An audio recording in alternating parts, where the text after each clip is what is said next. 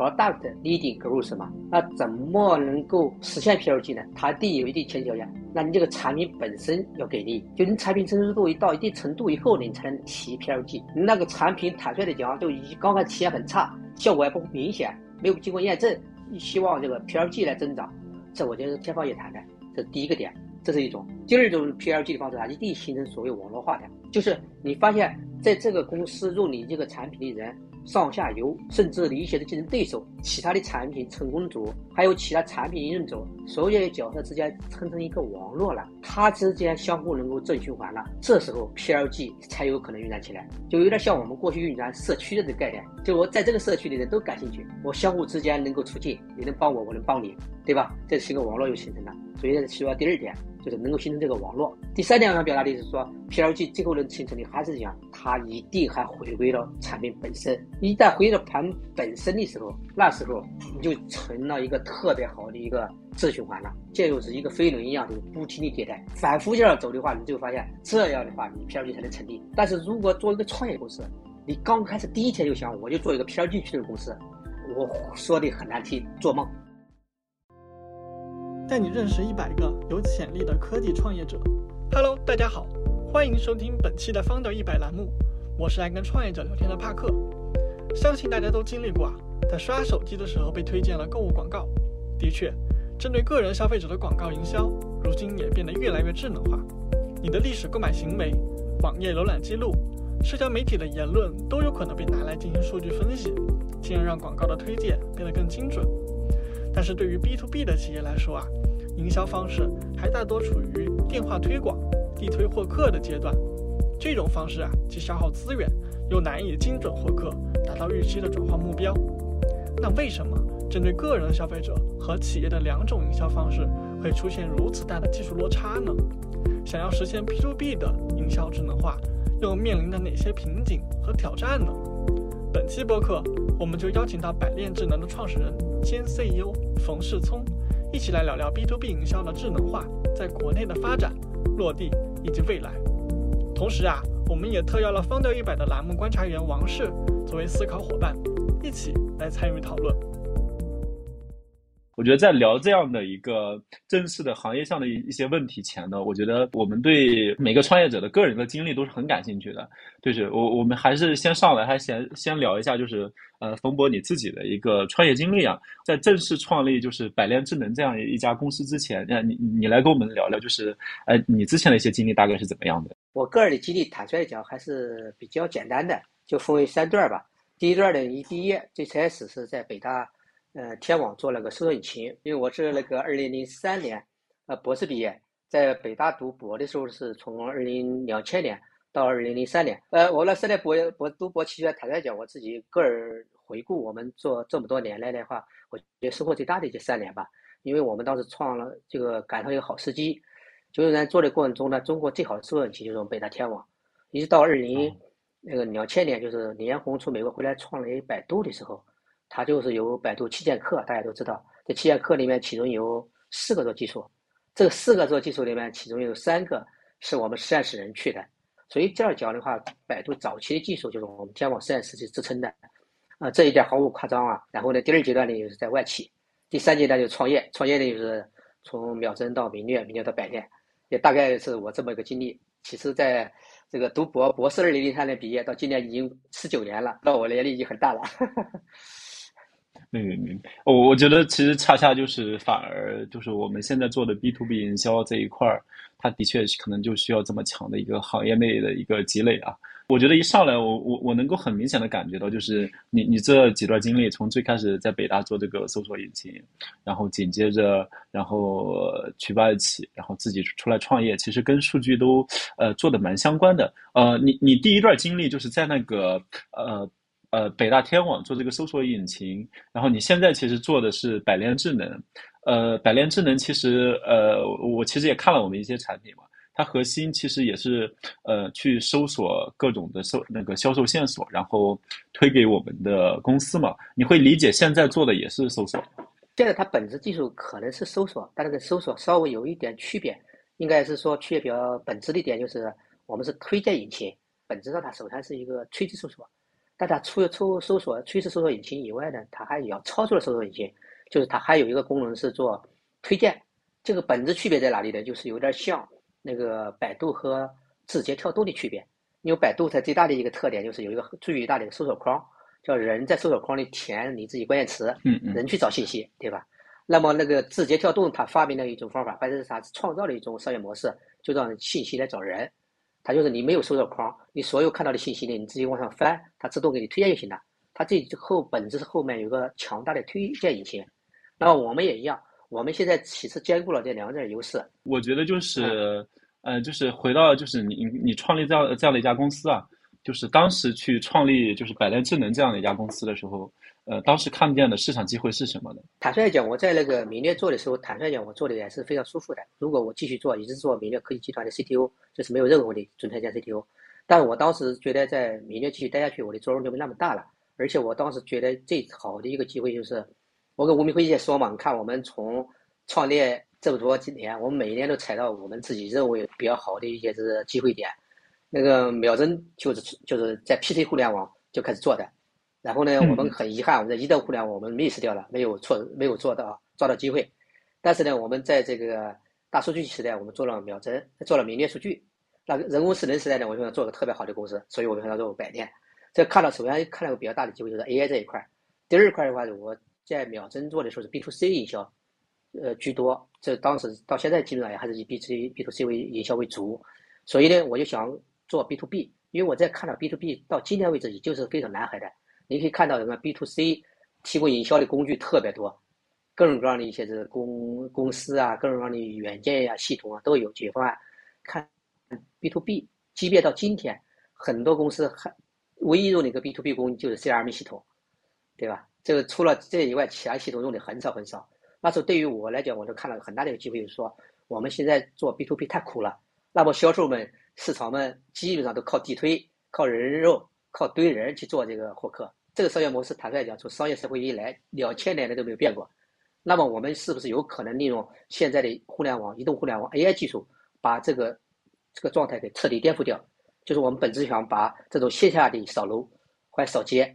彻底搬到互联网上扫楼扫街，这是我们做件事的初心。现在感觉我们已经做到这一点了，所以我们看到这个巨大的机会点，这个蓝海，所以我们毅然出来做了百年智能。就是大概我们当时这么一个经历过程。呃，我觉得其实我们当时要解决的一个核心问题，还是就其其实就是想把这种，呃，我理解其实是想提高这样的一个销售前端就是这样的一个线索搜寻的这样的一个效率。你自己会怎么看？就是 B to B 营销，它自己经历过一个什么样的一个发展阶段呢？嗯，坦率的讲哈，因为我我特别相信一个理论，我反复提到第二遍了，就是那个孙正义的一个理论，叫时光机理论。我们小时候说有有时光穿梭嘛，那动画片，对吧？我如果能够时光倒流，我很多事情都可以做得特别完美。那是为什么？因为那事情已经发生了。但是呢，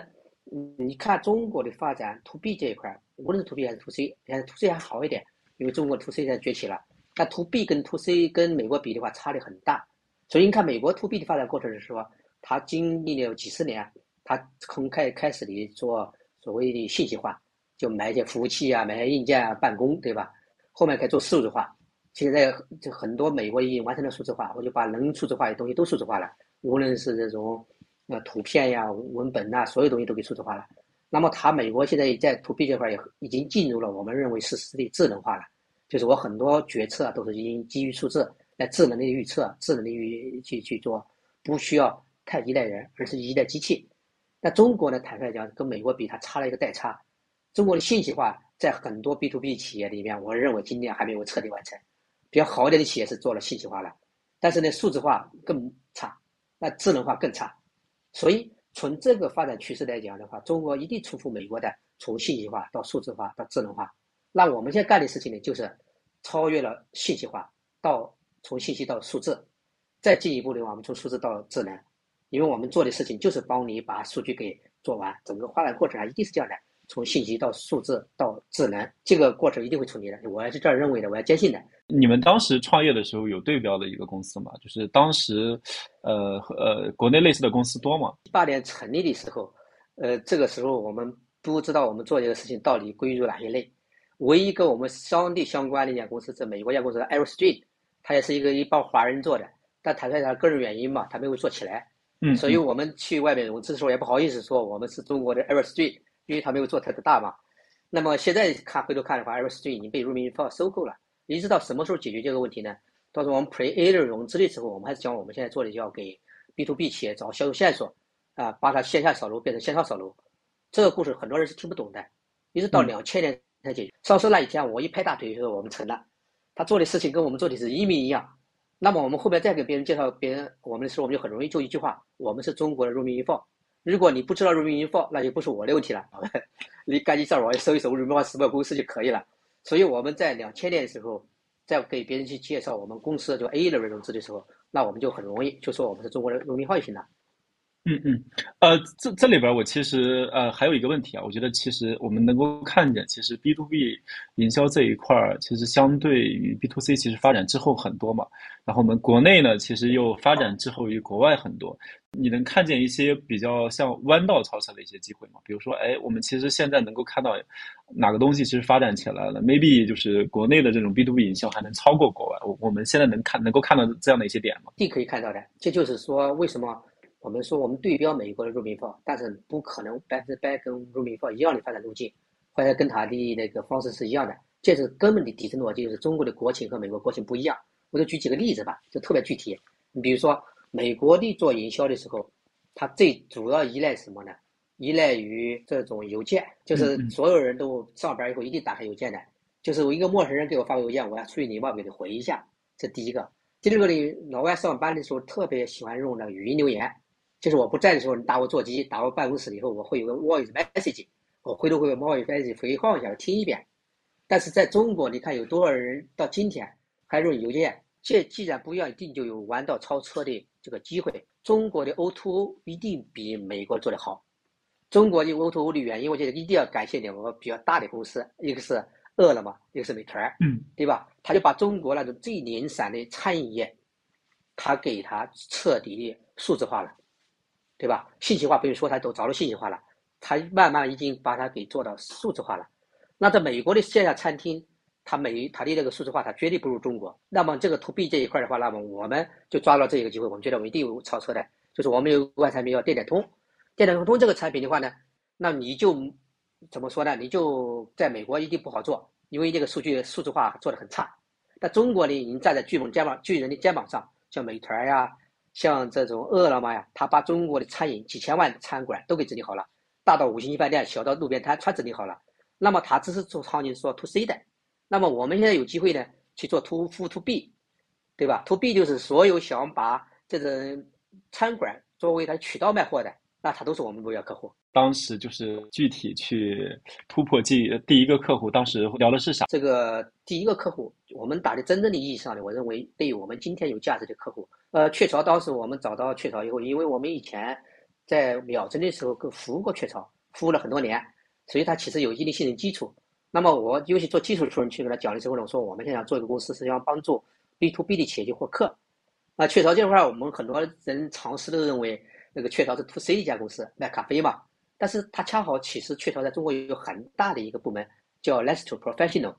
就是专业食品呃那个食品，你一听就是他做 to B 的一个业务。他说：“哎，我们现在想做一个场景，是说把咖啡机布到公司里面去，就是买一个咖啡机布在公司里面，自己扫个二维码就可以喝茶了。那么他就纯粹想做 to B 的，你就告诉我，北京、上海、广州、深圳，那是这样的一线城市，到底有多少家企业适合布这咖啡机？再给我们这个任务啊！拉完了以后，我说我们这一定能做，按照我们的方案论。其实当时那时候我们第一次家谈了一八年嘛，谈的时候我们连。”这个 demo 都没有，就一个 PPT，PPT 甚至都没有。我说那个碳水皮，我印象特别深，就在那个雀巢那个会议室里的白板上去画了一下我们大概思路。呃，他突然讲，他对我们还是很信任的。他说你这个逻辑是通的，你给你一星期，你把那个 demo 系统做出来。我们回来以后，我们小伙伴就一个星期做的特别漂亮。去给他们去汇报了以后，他说你也把我所有想要的东西都做出来了。那我们基本上就觉得这靠谱了。最后我们就开始走他内部的 POC 做验证，就做这个又训了。做完以后，我们一效果就特别好。我们公司的核心呀，就是通过搜索，然后找到这个销售线索，然后推给这样的公司，啊，大概就是这样的一个路路径。所以现在就是非常核心的这样的一个点，我觉得肯定就是，哎，我们的数据到底是从哪来的？我们本身是一家数字智能的一家公司嘛，就是数据是我们的基础。那就是说，我们的有一部分数据，应该是绝大部分数据都是从公开互联网拿到的。从这儿讲的话，理论上讲，我们的数据源跟百度跟字节是没有任何区别的。只要是能合法的通过这种这个数据采集回来的这个数据，我们都可以用。那么我们都拿到，这是第一个数据源，也是最大的数据源。这个数据源我举几个例子。第一个是工商数据，就从二零一五年国家工商总局把这个数数据公开以后，我们所有人都可以拿得着。那第二个官网，稍微大一点的公司、中大型企业都有自己的官网，我们官网爬回来。那还有一些招聘信息，还有一些招投标信息。还有一些是这个一个像新闻里啊，那个微信、微博的发的那种文新闻稿件、PR 稿，对吧？舆情信息，还有知识产权的，啊，还有法律诉讼的，呃，反正你想到的一些是跟企业相关的所有公开信息，你都可以合法的拿到，这是第一。第二个数据源又是独有的数据，就刚才讲的，我们给曲涛当时做的时候，我们承担这个那个独有数据，就是一个写字楼的水牌信息。这水牌信息是什么呢？我简单解释一下，就一个写字楼，通常看一楼有个大牌子。牌子上写这一楼是哪家公司，二楼有哪家公司，三楼有哪些公司，这个东西呢叫水牌儿。我们当时拿这个数据是通过众包的方式，呃，找了保安呀，专门做众包服务的公司，他去拍张照片，拍给我呢，我们通过 OCR 技术把它自动识别出来，然后这儿我们就有精确的知道这是我们独有的。还有一些信息，比如说我们现在做线下门店，我们让我们通过众包的方式，甚至我们的客户去帮我们拍一些是呃汽修厂 4S 店的门头照，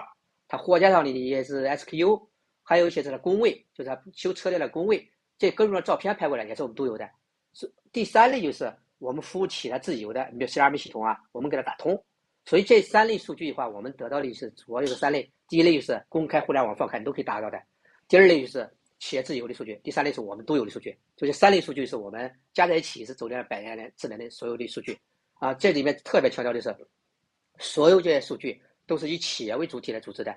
啊，都是合法，必须合法拿到的。公开的数据其实价值就没那么多嘛，大家都会觉得就是这种呃，既然搞这个商业情报嘛，那肯定是搞一些私密的信息才真正有用。但是刚刚就是从冯博来聊的角度呢，我会觉得，嗯，这些公开数据里边还是有非常多的价值是可以被挖掘的。我觉得就是刚刚聊到这样的一个数据，呃，一个其实数据从哪来呀？我觉得数据其实还有几个维度，一个就是数据的质量跟准确性，你们是怎么去保证的呢？就数据的质量的话，它分为两类，一类就是说我们用系统自动完成的，对吧？这个我们就利用我们的强大的那个技术团队，他帮我们把这种是那个能够机器完成的，尽量都给它拿回来，这是一个机器完成的数据。第二类的话，我们有些是特别核心的字段，我们需要人工审核的，就是因为我们是做学术研究嘛，我们做工业，做工业生产的话，有时候我们不得不那个有一些人工的过程要校验呀、标注啊。介入进来，包括最后数数据的一个确认。你像我们现在有些抽取一些价格的时候，或者抽取一些数据的时候，我们比如在大定一个数字之后，我们必须让我们人工去参与一下，人工去确认一下，这个过程是确保它质量是百分之百正确的，对吧？就是数据质量，这是第一点，对不对？数据质量这是非常关键的，因为在我们现在做的时候，最终它是影响到最后获客的转化率的，对吧？你到底能帮别人多赚多少钱啊？所以你给我提供的情报还好，数据也好。一定是要准的，越准确越好，这是第一个。那个数据质量，其实公开数据，我觉得最近大家其实还有一个特别深的一个感受啊，就是感觉其实百度百度搜索本身其实慢慢的在被弱化嘛，因为我们其实能够看见，就是从最开始的这样的一个互联网时代。到这样的一个移动互联网时代啊，就是最开始我们认为就是搜索其实是入口，但是我们现在其实能够看见，就是各大的一个移动 APP 崛起之后，他们本身的这样的一个搜索结果结果其实是不对像百度搜索这样的一个引擎做开放的嘛？这样是不是意味着其实我们现在能够拿到的一个公开的数据其实是越来越少的？你你你会觉得这会是你们一个比较大的一个挑战吗？坦率讲，今年二零二二年我们说这话都特别有底气。就是这个数据公开的程度会越来越高，大家都知道吧？从二零二一年开始，我们这个国家开始做一个反垄断嘛，对吧？就是这个巨头 BAT 啊，你像之前在腾讯里面你是打不开这个那个抖音的那个链接的，你也打不开这个淘宝的那个购物链接的，但是今天你看这里面都可以相互可以沟通了。这就是我在底层思考的时候，我最早时候特别开始自豪。我在一八年做这个公司时，我就认为互联网也是一个，它本质是一个呃开放。它从第一天诞生的时候就是开放是它最主要的特征之一。但现在呢，到移动互联网，因为当时是因为不得不那个现状，因为那是手机的性能太弱了，对吧？它没有办法，它做一个 A P P，A P P 就是 application 的前面这个三个字母嘛，它没有办法，它就把原来放在浏览器能做的事情都独立成一个个 A P P 了。结果 A P P 出来以后，就变成了现在一个山头，相互之间都不打通了。那么这时候我把它叫做他说合分久必合啊，合久必分。那么我们最早的时候是在 P C 互联网的时候，大家尽一切努力把那种一个个应用程序提升到浏览器里面去。结果到移动互联网时候就反过来了，把所有浏览器的东西都放到 A P P 里面去了，这是开倒车，我认为。但现在手机的性能提升了，加上国家政策，这个反垄断。所有巨头都要必须要开放，对吧？要不然的话，你那些创业公司就没有动力去做了，因为你都有一个山头，那么你这个创业公司就没有太多机会，越来越封闭了。那中国这就是一致创新的，那么国家鼓励创新的情况下，他一定希望这些山头慢慢慢都消除了，不消除至少你也是可以互联互通的，这才叫互联网嘛。所以我回答这个王老师这个问题，就是我们对于这个事情呢，我们是特别有信心的。就一八年做的时候，我认为这个互联网现在。PC 互联网可能是割裂的，它只是暂时的。到今天，我可以自豪的讲，这个互联互通的程度已经很高了。这个后面我相信到二零二三年到二零二五年，这个互联互通的程度会更高，因为国家一定会反垄断，一定会把这种这个信息垄断在一家的身体，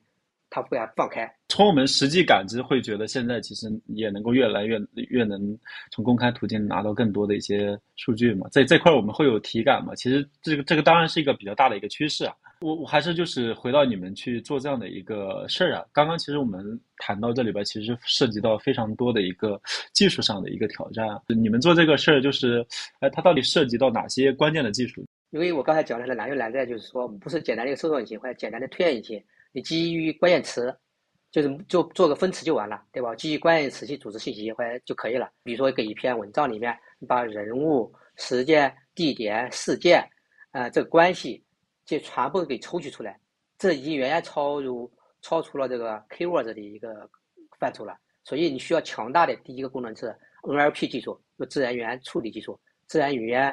理解技术，用 NLO，甚至还有 NLG 自动语言生成技术。这是这是一个人工智能最大一个门槛之一，因为自然语言是最灵活的，就被比尔盖茨称为是自然语言技术是人工智能皇冠上的明珠嘛，因为语言太灵活了。就是我今天跟你讲，我怎么讲，有哪怕倒叙，有一些是磕绊，有一些是错误语法，错误都没问题，你都能听得懂。这个人很牛，但是你把我这个录音要交给机器处理的时候，它很多时候就很难，是因为语言是最灵活的，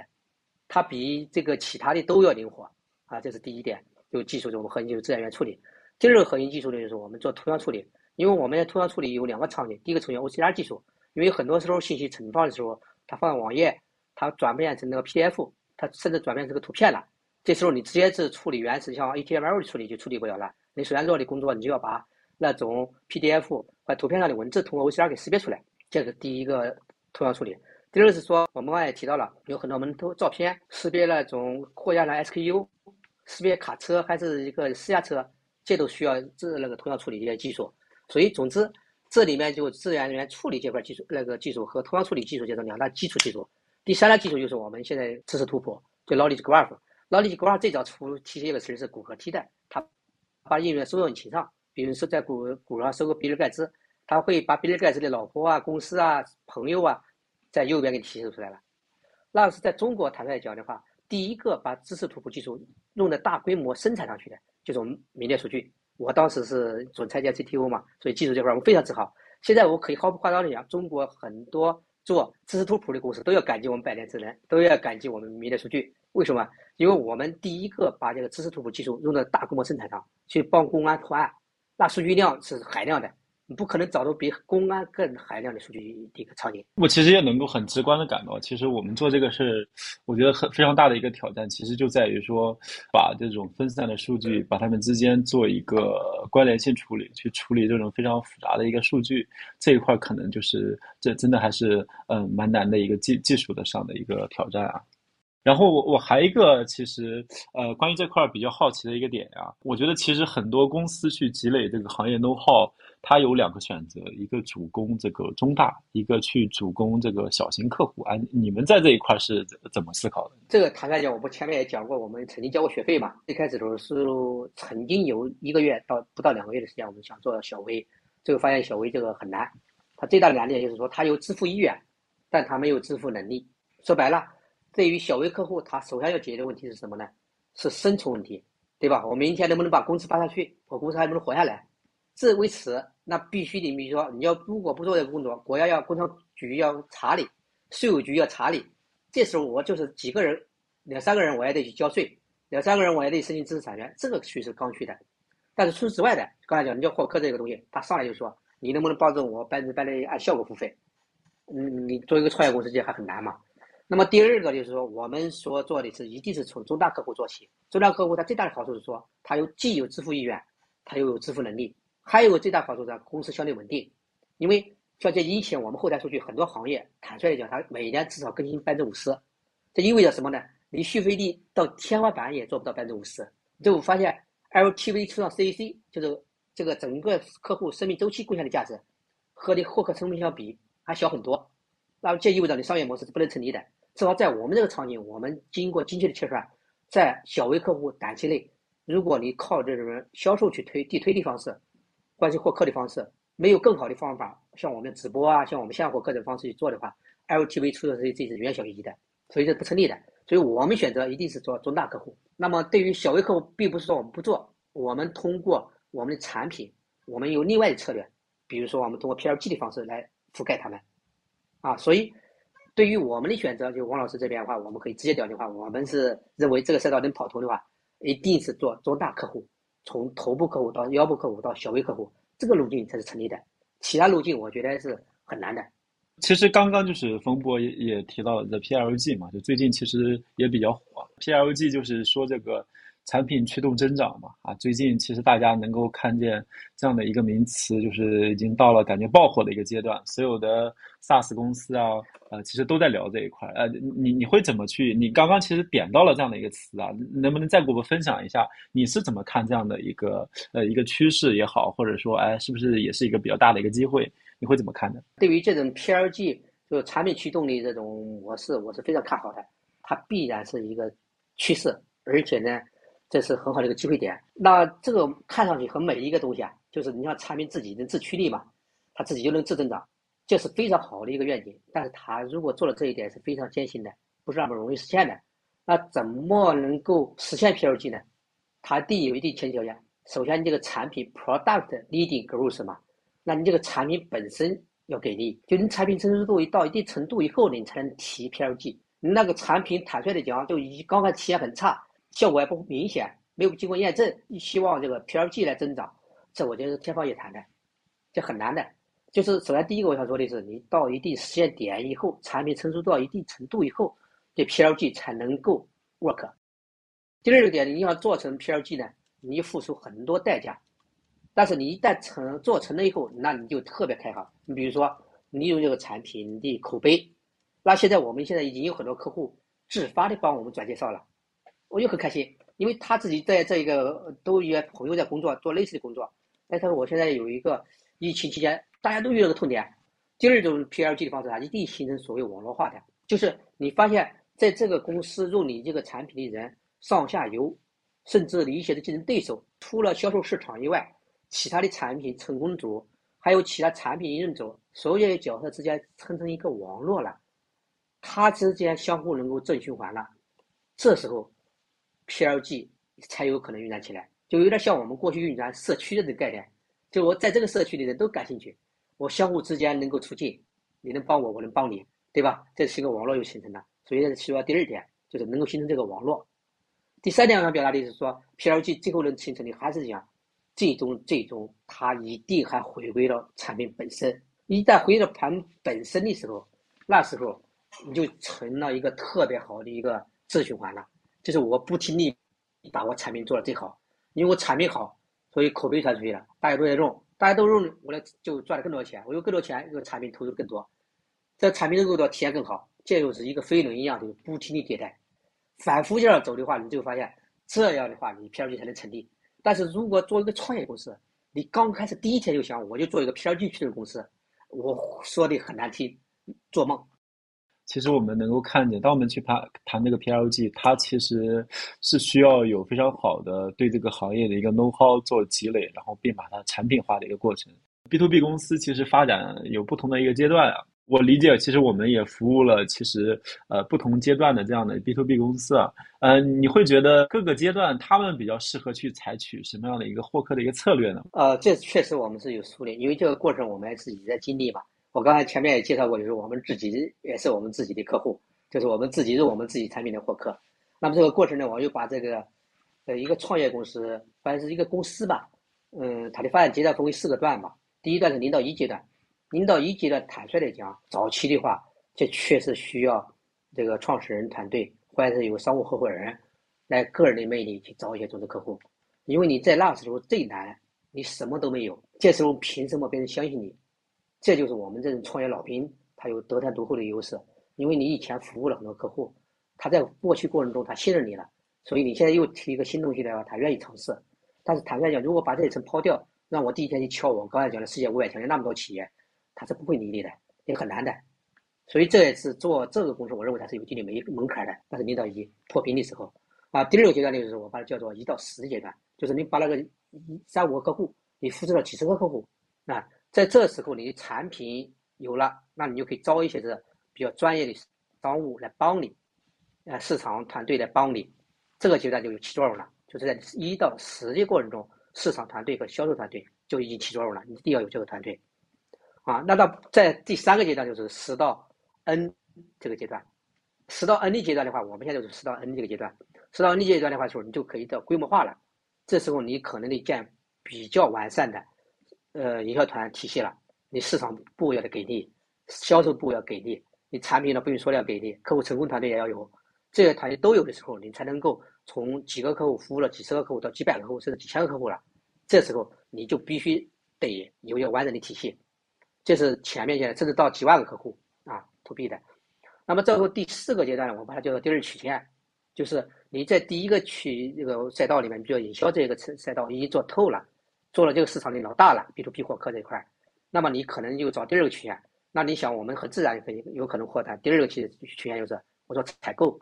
因为你服务乙方卖货那就是营销场景，你服务甲方那那买货那是采购场景，很自然嘛，对不对？那么你就可以这个场景和那个营销又反过来了，那么你就可以做第二曲线，甚至后面第三曲线、第四曲线，这样慢慢都有了。所以这每一个曲线下的获客成立方式一定不一样。像你们这样的一个领域，怎么去积累这个行业的一个 know how 的？我感觉，嗯，其实你们要做这一块，感觉其实要对行业了解，其实要非常深入才行啊。我觉得做这个行业，你最后真正的能够把客户服务好，真的有效果，就是你能真正能帮我多赚钱，把效果弄好的话，那你必须按照这个选择，你没有第二个选择，就是按照行业一个行业行业去做，去沉淀行业 know how。那么怎么成长行业的话呢？就没有特别特别投机取巧的方法，你必须脚踏实地，一个行业行业深入进去。比如刚才讲的，那么我们现在可以很自豪的讲，没有人比我们更懂怎么卖过润滑油的，除了这个润滑油厂商他们自己销售。为什么？我们的销售、我们的市场、我们的产品经理，在早期真正的跟我们客户一起跑上一个月，在广州出差、北京出差、上海出差。看他们的销售是怎么去拓客的，我们把一个拓客的过程跟他一起开着车去拜访 4S 店，去拜访汽修厂，他在过程中记录了哪些数据，他关心哪些点，那么我们就把这些点都记录下来了，这些知识跟他们的销售去学，把这个卖货的知识沉淀到我们产品里面来，这个过程就叫行业楼号。它其实就一句话来定义，就是我们看这个行业是怎么卖货的，他怎么卖货的？你举个例子，你像就刚才我们讲了那个润滑油这行业。它最大的一个特点之一就是，我先去拜访一个汽修厂，然后因为很大的一个二 S 店，大家听说过有没有修那种卡车的比较郊区地方？你在北京或上海开个车开两小时去到以后，你发现那个店已经关门了。如果你是个销售或市场，你可以当场骂人的。你说你这个信息不足，或你让我跑了两小时，就就没有。那所以就刚才你哎回忆了刚才数据一定要准。你如果数据不准，你给我的话，你是浪费了我今天一下午的时间，甚至浪费一天的时间。那所以我们现在时候第一，我们一定要结合各种数据，甚至这些众包的一些服务，确保一些数据准确的。你去了以后，那个店一定是在开到的，不能像其他的一样，你任何单一数据源就做不到。比如说，你看高德地图、百百度地图，你看那个店还在那里，按照那个导航去了以后，你看那个店可能是很有可能那个店就已经没有了，因为它数据比较滞后。这时候你可以利用其他数据，还有很多维度啊，去这网站的呀，还有一些是一些这种众包的呀，各种各样的数据综合在一起，你就发现啊，这个店我能判断它是活着的，